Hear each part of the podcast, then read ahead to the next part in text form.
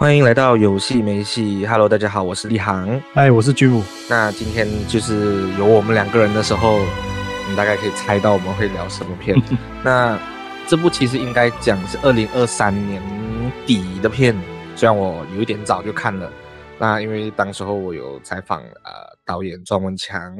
然后梁朝伟还有监制，所以在去年年底的时候我就先很早之前看过了。那今天我们要聊的这一部呢，大家也知道，梁朝伟跟刘德华时隔二十年之后的合作，那这个阵容其实基本上可以讲是有直接有票房保证的，我我可以这样子讲。那主要的故事呢，就是讲一个穷小子，然后从很默默无名，然后混到风生水起，然后他基本上呃是在讲一个小人物发达的故事，然后开始。发达之后会开始做了很多犯罪的事情，那就有一个呃 ICAC 去调查他，大概大概是这样子的故事啦。那先问君武好了，你自己觉得，哎，两个影帝，两大影帝，梁朝伟、刘德华，《无间道》过后二十年再合作，你自己的感觉是怎么样？然后你看完《金手指》第一个感觉是怎么样？二十年后，我觉得对于这两个的合作。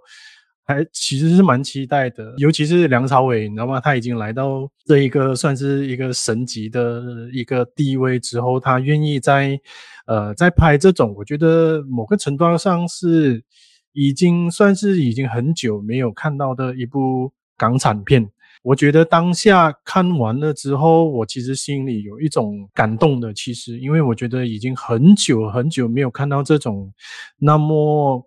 嗯香港演员。这个阵容是那么鼎盛的一部港产片，嗯、所以我觉得看到这两个天王还愿意现在在拍这种呃纯香港的港产片，我其实是非常感动，也真的是非常感谢，尤其是梁朝伟这个已经去到已经神级的一个影帝，还愿意来拍类似这样子的一个商业片，我觉得是蛮开心、蛮感动。你刚刚讲到，我觉得一个其中一个最大的重点啊，就是金手指除了梁朝伟、刘德华之外，其实你那个配角阵容一字排开，哦、基本上我可以讲，大部分的人是可以独当一面，当第一男主角或第二男主角，呃、嗯，第一男主角或第一女主角的。阿 Sa、嗯、不不用讲了，这么有名，方中信、任达华、陈家乐、白只、姜皓文这些全部我随便排开。这些人都可以当主角的，然后太保包括都都入围过金马。那对对，我觉得呃阵容鼎盛是基本上可能，我觉得我们越来越难看到这样子的呃片子吧。我觉得无论它的成品如何，那我觉得一字摆开这个阵容，《无间道》的呃那个那个那个 chalk 讨出来，我觉得嗯这个票房绝对不会差啦，这样子。呃，而且它是一个。我觉得当初宣传的时候，他已经做足那个悬念，就是基本上除了香港之外，马来西亚、中国、好像台湾之类的，基本上华语地区哦，全部都是同一天上映的。一般来说，我们我们可能觉得现在的电影，香港片也好，中国片也好，都是中国香港之类的上映了一阵子，马来西亚在上嘛，这不是同步同时间在上，然后。梁朝伟还特地来到马来西亚宣传，我觉得这个就是一个大家可能会很重视这部电影的一个原因。嗯、那直接进进入正题啦，这部电影好不好这件事情，呃，非常让人期待。但是后续看起来，我们已上映了这么久，虽然在马来西亚的票房大概应该是破了五百万，算是非常好的成绩。嗯、在我觉得票房相对低迷，最近呃，二零二三年出了。嗯，可能大家都去看《复读青年》之外，我并不觉得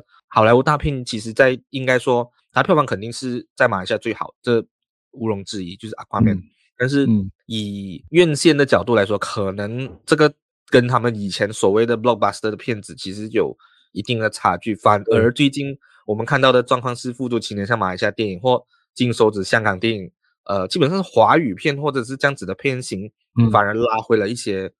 我不能讲很高票房，但它至少是还算是有高的关注度这样子，而且是圣诞档的时候，其实这个是一个蛮奇妙的东西。讲，我觉得我们要还是要讲回正题了，《金手指》到底好不好？因为其实大家可以看到上网的口碑是很两极的。那有些人可能觉得说这一部片还是有拍到一些港片的精髓，然后加上梁朝伟、刘德华两个人飙戏就已经足足以呃赢回票价，但是。一些人，大部分啊，我觉得可能大部分的口碑是觉得不太好，觉得很冗长无聊，然后很像《Wolf of Wall Street》。OK，大概讲了这几个东西，或者是反转跟无双比起来，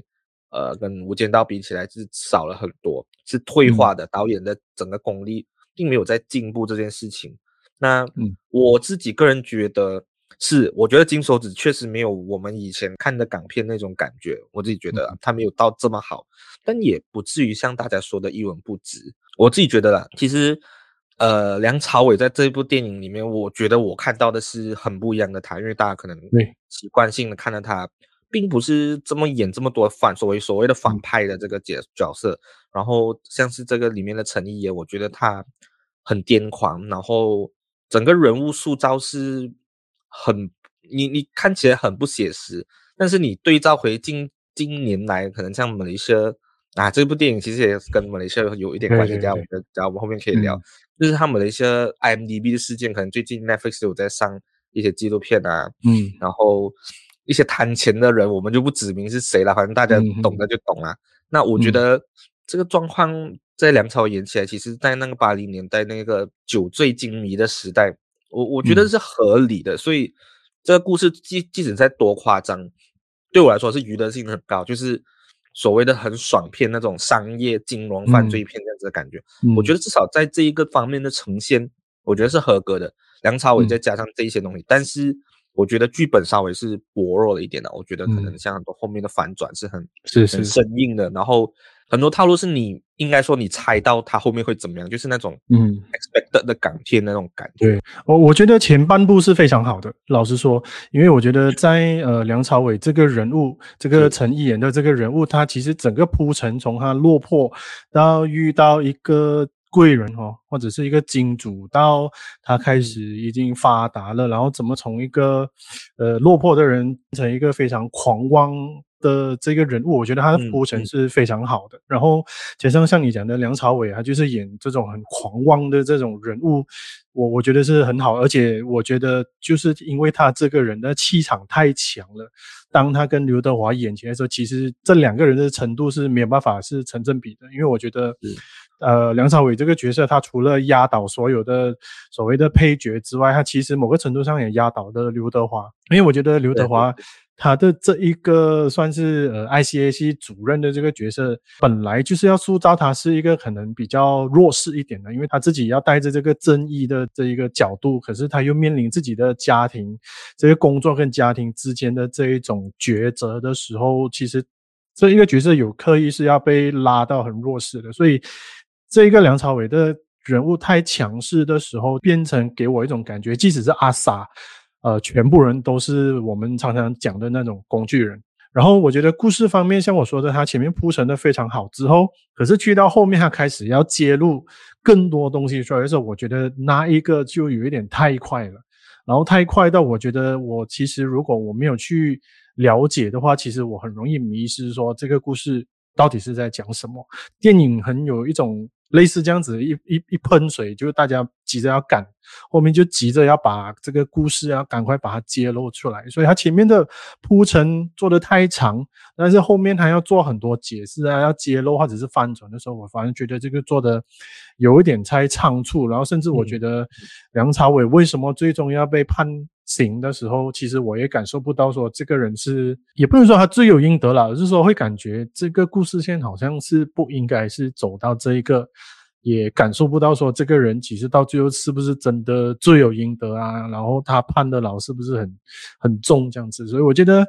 这个故事它的铺陈的问题，像你说的，可能就是剧本它可能头重，它脚就很轻，所以我觉得它的问题最大的败笔应该是在这一方面。可是我觉得另外一个方面，你刚刚讲很港很港片吧，我觉得应该没有错的话，应该是有很大的中国资金啊，嗯、也相对来说要在中国上映，那后面的结局可想而知。啊，基本上很多的中国电影都是败在后面的结尾。嗯、那这部 也不能讲它只是结尾的问题啦，它其实后面我觉得是全面崩坏的，就是嗯，那个故事是失控的，我觉得。就是对对，像像你讲的，他他就是在赶火车，然后前面我觉得整个铺陈到梁朝伟开始从穷到有钱那一段，其实是非常好，他的人物呃，包。括很多的配角，我觉得像任达华也好像太保，像呃白纸，像即使是陈家乐，其实我没有看过他很多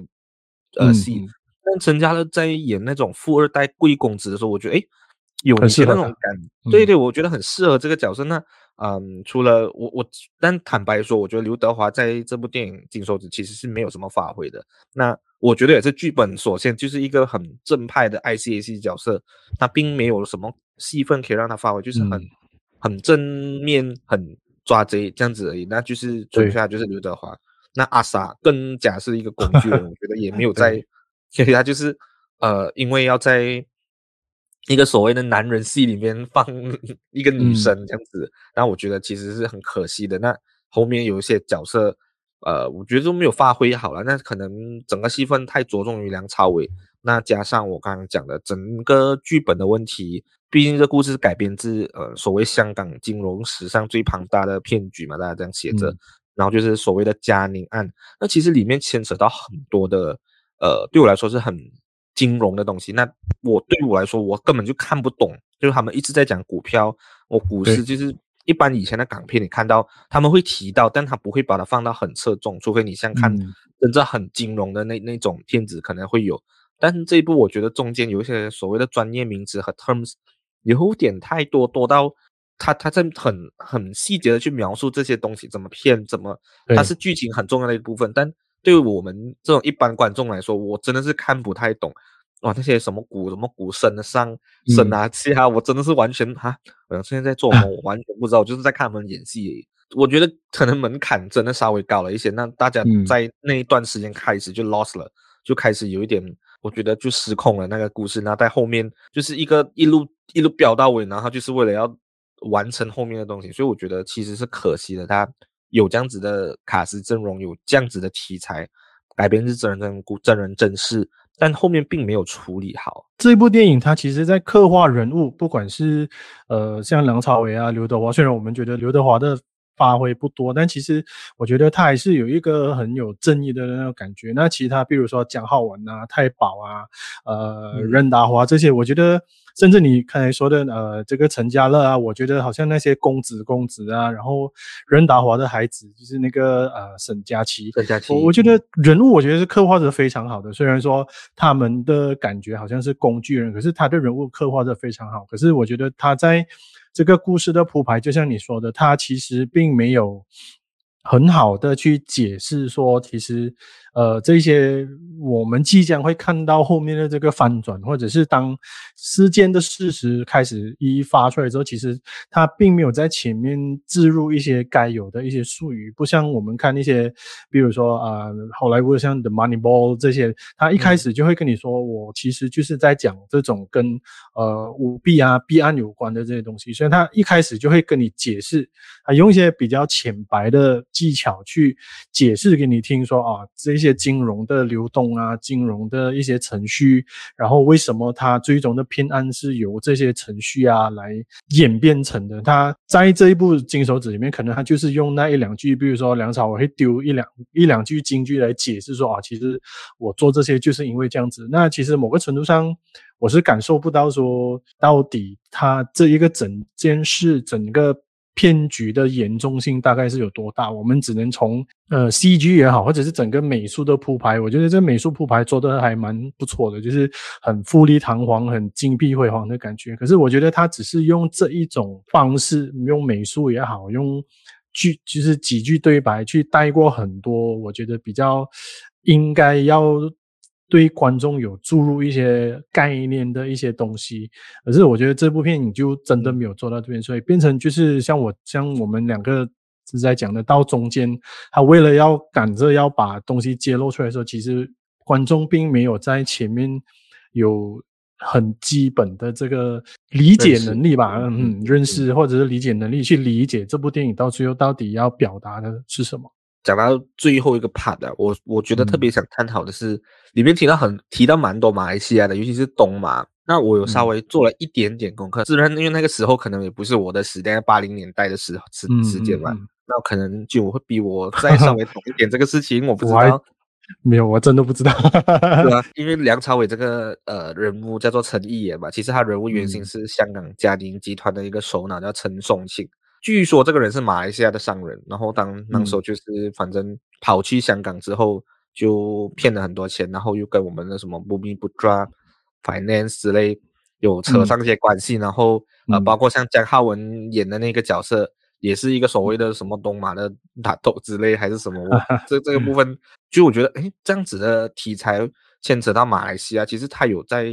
做到怎样吗？还是你觉得纯粹只是在借用这些这些所谓的我们马来西亚的一个背景，去把那故事讲的好像很国际化呢？我一开始以为其实是又是讲回这种拜火跟瓦他们之间的，可是看到这金手指看下去，然后可能在一些媒体的报道之后，我才发现，哎。其实这个故事设定原来是跟我的想象是有一点不太一样的。我觉得牵扯到马来西亚，因为我们是马来西亚人啊，所以我觉得某个程度上我们会有有一点点的共鸣啊。可是我觉得马来西亚的元素其实是并不多的，因为我觉得这部电影其实到最后讲的是香港英殖民那个时候，你经济很好的那个时候，你即使。像这部电影所说的，就是你随便用你的手指点一点，你其实都可以把很多东西都点成金的那一个时代。所以这个时代，我觉得你说我真的了解吗？其实我也真的不太了解，因为可能那个时候我还小。可是我觉得这一种时代的电影，或者是不管是马来西亚在那一个时代，马来西亚，我觉得在一个年代，马来西亚还算是很淳朴的一个国家。可是我觉得来到今天，不管是我们马来西亚从呃，比较淳朴的，到现在这种哦，那么多 那么多事情发生，那多事之秋。那我觉得香港其实也走入这样子一个从一个时代跨到另外一个时代，所以我觉得不管这个故事是怎么设定的，不管还是放呃马来西亚元素都好啊，我觉得这个反而是很符合。呃，这个整个亚洲或者是整个东南亚的一个感觉，嗯嗯、至少我觉得导演在写这一个剧本，虽然我们前面讲说他的剧本没有写得很流畅啊，可是我觉得他去呃。至少他是愿意去做更好的这个田野调查，去把这一个呃历史的事件再拿来作为一个改编的蓝图，然后加入很多比较东南亚的这个角色。所以我觉得某个程度上，为什么这部电影要趁这个时候那么多的亚洲国家要同步去上映，这个也是导演他有顾虑到的一个一个元素吧。就是他在写这部故事的时候，其实他可以。去去有一些商业的考量，说其实这部电影也可以让所谓的东南亚国家有更大的共鸣。以一个东南亚的人来觉得，当他把这个元素写进来的时候，其实他会更加靠近我们。比起我觉得，像我们一常看，像我刚才说的这种拜猴啊、瓦汤种，这些都是属于。嗯，那个那个年代的香港的故事啊，所以某个程度上，对于我们这些人来说，其实那个感受、那个共鸣其实是不强的。这一个，我觉得也可能是接下来不管是港片啊，或者是台湾的嗯作品也好，会加入进来的更多的元素。而我觉得这个是某个程度上是可能接下来华语片能杀出另外一条血路，走向西方的一个一个一条路吧。我觉得是这个是。一个不错的故事设定来的，我觉得刚刚就我讲到有一点蛮蛮好的，就是不止马来西亚，可能像东南亚的相对的题材，我觉得在港片也好，在台湾电影也好，也呃相对来说看到更多这样子的可能性。那我们另外一部今天要聊的，其实就有这样子一点点的关系，我觉得嗯不多，但其实还算是里面一个蛮重要的题材。这部电影叫做《查无此心》，也就是呃。十二月三十一号在 Netflix 上的那《曹子星》就是基本上在讲述一个女警，她原本要自杀的，然后后来突然间在自杀前一刻目睹了，呃，也不算目睹，就听到有杀人事件这样子，那就去在死，呃，原本要自杀，然后就去办案哦，然后办办办，然后就开始呃看到就是有很多的非法外劳啊，然后呃有又有一些所谓的变态的凶杀案继续，我觉得就有。一系列的故事这样子啦，那呃后来就认识到一个所谓的非法中介，也就是阮经天饰演那个角色。我觉得里面其实呃这部电影就讲了很多跟东南亚，甚至它里面重点在于讲外籍劳工，就是就是泰国劳工，在尤其在台湾泰国劳工蛮蛮多的，那印尼劳工也相对的多。所以我觉得诶这部电影其实台湾也开始在拍很多这样子类型的的一个题材。那像我们之前有在节目上聊过的《八尺门的辩护人》，也是基本上把整个重头戏放在印尼老公身上。那这部呢，虽然它算是一个悬疑片，但其实有蛮多的泰语出现。那我觉得这个老生常谈的问题就是外籍劳工，嗯、呃，在在国外生存也不能只是不只是台湾，我觉得那在边。加了一些悬疑的这些所谓的一个杀人故事这样子，那我自己觉得，嗯，整部电影其实我很喜欢导演的一些手法，就是他在处理呃整个悬疑类型，他的一些镜头语言，我觉得是做的非常出色的，就是他的整个色调、整个氛围是有带你进入那个故事的。虽然我觉得剧本也是一样头重脚轻，就是前面半段很好。我我觉得看的非常非常厉害，嗯，那到后半段也是一个，我觉得跟金手指的那个问题有一点相似，就是对，呃，到后面的时候那个故事有点为了哦，为了要有凶手，为了要有制造结局，嗯，然后强行就是让他就后面没有惊喜，但前面整个我觉得至少是导演氛围，还有整个演员的张力那些，其实我看到我觉得是。对我来说是一个高分的作品啊。老实说，我看完这部有一点像在看《气魂》的感觉。虽然《气魂》是比较设定在未来的世界嘛，但、嗯、是这个可能就是回到比较现代的这种感觉。然后再加上，因为也是有张钧甯，所以这一次的张钧甯的角色反而是是《气魂》那一个张震的这种感觉，也是比较忧郁，也经历过了很多事情的一个角色。这一个角色。其实给我的感觉是说服力是不够强的，然后我觉得不懂，因为我觉得可能他就是不太是属于演这一种的角色的一个演员吧。可是我觉得至少像你讲的那个整个整部电影的那个氛围，那个感觉其实是还蛮不错的。因为我觉得他讲的本来也不太是高大上的东西，他不像金手指啊讲这种很金碧辉煌啊，大家都是有钱的这种这种世界，他讲的反而是比较属于。中下阶层的一个地下世界啦，因为你看，像阮经天，他本来就是演一个怎么说非法的劳工的中介，嗯、中介。然后这个这个故事的设定一开始本来就是要设定在这种呃繁华的城市背后的一个比较黑暗的一个地下世界，所以我觉得这种感觉是做得非常好的。我蛮喜欢阮经天在这部电影里面演的这个角色，因为我觉得他。当然，我觉得阮经天在演这种比较忧郁的角色，我觉得还是演得很不错的哈。他在演技里面加了一些，他因为是演。这个角色他是要成为一个外籍劳工的中介，所以他必须要谈讲很多所谓的泰语。然后他跟这个呃泰国的这一个演员的这个对手戏，我觉得也是做的还蛮不错的。所以这整部电影，你说它非常好吗？我觉得也还好而已。可是你说它烂，我也不至于觉得它烂，他反而觉得是一个你抱着一种就是我想要看一个不会有太多的这一个。嗯，高潮迭起的这个剧情片来看的话，我觉得它是一个很不错的一一个选择。呃，像刚才我说的，就是这一种东南亚的这种元素放在里面，其实我们也会比较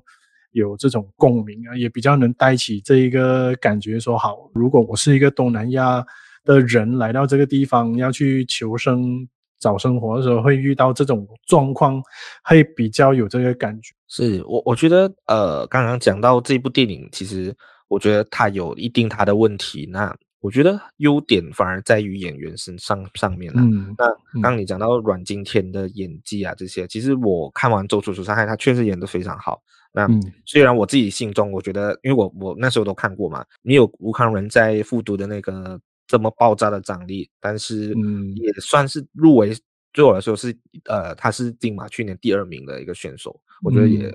呃，在后面他这整个人物转变，然后你看到阮经天在演类型片，其实有还很有自己的特色。当然，我觉得在周楚演的比肯定是比这部好了，因为这部也没有入围。嗯、但是这个算是在在前一年的金金马的一个作品了，那他比只比较比较迟在上映。但是我觉得阮经天在里面，呃，我觉得在凸显情绪里面。他的整个分寸的拿捏其实做的蛮不错的，就是我觉得没有太过火用力，嗯，这个是我觉得很好的。因为这种类似的角色，嗯、港片也好，你你都懂，很多人会演演的很容易太太出力，嗯、太多，嗯。那我觉得阮经天在里面，我我觉得可能发挥不大，因为我觉得在可能基于剧本的原因嘛，就是他在里面的东西一些表演可能是比较片段式，然后很多关键场次都没有他的出现，所以这个本来就是一个大女主戏，就是张钧甯对。的戏份是比较吃重，所以我觉得阮经天比较属于算是有点配角的感觉，所以我觉得他有发挥到他的作用，嗯、但。戏份的关系没有办法让他更更加好的发挥。是那张钧甯的话，其实他在这部电影自己是监制，而且整个戏是从他的视角去去完整的，所以我觉得在写这个角色的时候，其实是做的相当不错的，就是在内心戏也好，在。呃，一些整个角色的转折也好，我觉得其实角色写得好，但是张钧甯并没有像你讲的，我觉得他没有发挥到太过自然，就是有一些表演痕迹还是有的，然后嗯，可能他没有很适合这个角色，我觉得找别人 可能会更好吧。他没有差啦，我觉得就是合格，但但你要讲哦入围什么什么金马的话不太可能，那有一些有点。文艺腔的那种台词，那些，对我觉得也是有点可惜，就是啊，我我也感觉不到他的一些张力或者是一些东西，他他后面那那些那些东西就很奇怪。我我觉得这部电影还是有一些有点所谓宿命感也好，还是他的台词其实还不错的。嗯、我觉得除了我刚刚讲导演的功力之外，就可能我记得有一句叫什么“尸体会选人办案”啊，是我以为我选了他，但他其实选了我。哎，我觉得这些、嗯、这些东西处理的还不错。但是呃，很可惜啦，我觉得还是因为你看到其实凶手这种戏哦，我觉得我也我们也看的太多了，就是这种 所谓的悬疑片，到最后一定是会误导你一些凶手是谁，像啊薛士林那个角色，一开始大家都会哦误导以为是他，但是他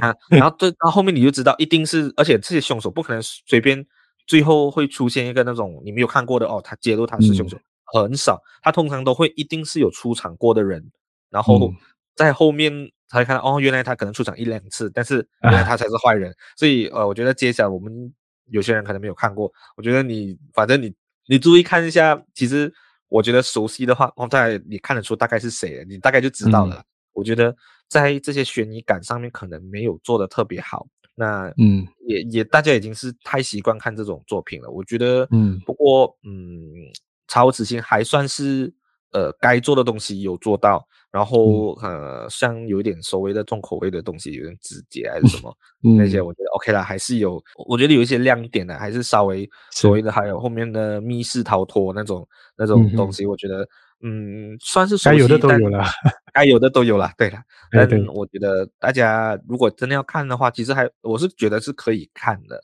可以看，嗯、但。他并没有太出色的一个表现，这样子，我觉得就是稳稳这样子了。这样看起来，我们说就是金手指，他可能在梁朝伟之外，其他的配角其实他很容易沦落为这种工具人。可是我觉得在这一部《茶壶之心》，我没有这种感觉的，嗯、因为我觉得像虽然说我们知道张钧甯是最大的这个主角，然后阮经天你说他主角，我觉得也还不至于，因为我觉得他的戏份并没有太多。反而比起其他的，比如说配角，像那个菜鸟的那个警察啊，或者是演这一个追踪哈主要凶手的这个尤安顺，这个已经是大家都知道，他真根本就是一个资深的一个演员。而是在其他像你讲的薛壮林啊，或者是甚至陈为民演那个队长呢，嗯、我觉得诶常常在这些综艺节目。看到他就是上这种综艺节目这样乱讲话的时候，可是我觉得，诶，他演戏也也有一个很有队长、很有威严的那种感觉。然后其他，比如说像黄登辉演一个很痞、很痞子的这种警察，嗯嗯甚至演那个法医的宋少卿，我觉得虽然这些出场的这种。时间不长，可是我觉得他们每一个人的表现，他们的演技其实是非常亮眼的，所以他不会有一种会被一个主角去压死所有配角的这个这个感觉啊。所以我觉得这部电影它，我们虽然说头重脚轻，可是我觉得至少整部片它还是很顺的，就是你一开始你开始从头看到尾，你还是可以跟到说哦。剧情去到最后，你明白这个凶手的呃这个出发点啊，他的动机啊，然后这些配角出的这些出现，其实是有有他们的这个功用在里面。所以刚刚讲，呃，看起来非常顺嘛，我觉得剪接太重要了，因为剪接是廖青松。我看了那个后面，我就哦，哦，OK，原来是廖廖三代，所以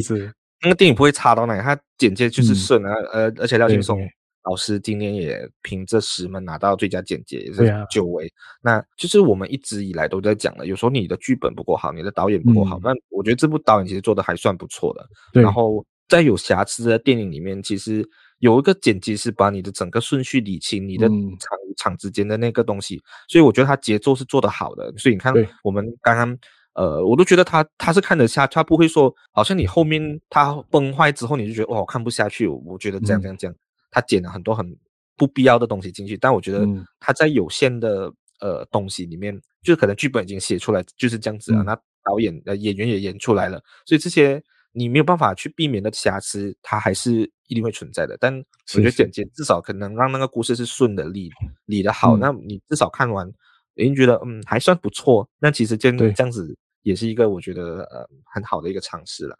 所以我觉得把这两部电影比比较起来的话，其实我觉得《查无此心》就胜在它的剪辑是非常好的，因为像你说像廖桑他本来就是一个能把这个人物，就是他的剪辑就是把人物表现特出，会特殊的非常好的一个剪辑师来的，所以我觉得《查无此心》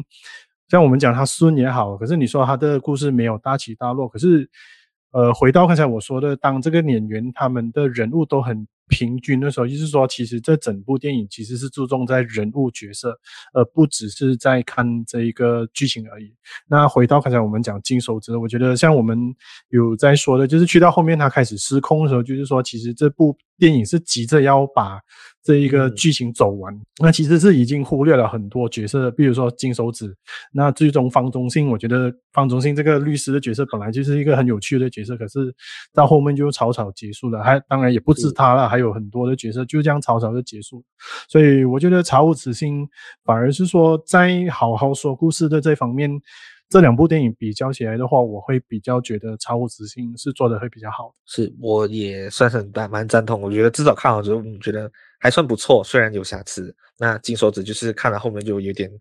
我不知道怎么去评断。啊、是，但我觉得呃，可能像二零二四年到了，大家也会特别期待有可能更好的片子这样子。那我相信可能后面会有吧，但。目前十二月和一月份对我来说，并没有所谓非常特殊的，就真的是很好的一部作品。嗯。那我们还是可以期待一下接下来我们聊的一些作品。我觉得可能影集方面会有更加出色的亮眼的作品吧。嗯。那我们今天就到这里，谢谢大家。